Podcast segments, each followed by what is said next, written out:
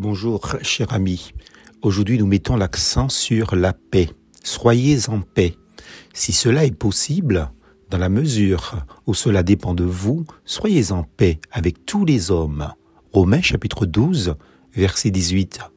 Que ça soit sur Internet, dans la presse écrite, les médias audiovisuels, nous sommes obligés de faire face à la triste réalité des conflits des guerres entre les États.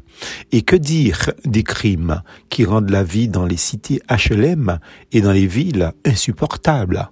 Il y a des drames familiaux, des violences qui font l'actualité chaque jour.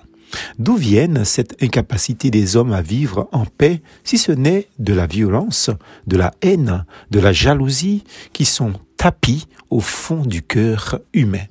Quant à nous, nous ne sommes pas tous des vats en guerre et des irascibles, heureusement, mais avons tout de même qu'avec toute notre bonne volonté, nous devons reconnaître notre difficulté à vivre vraiment en paix avec ceux qui nous entourent.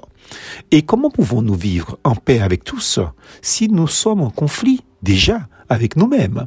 Tant que nous n'avons pas fait la paix avec Dieu, en lui avouant nos fautes et en recevant son pardon, nous restons troublés, inquiets, chargés d'une culpabilité dont nous ne sommes pas toujours conscients.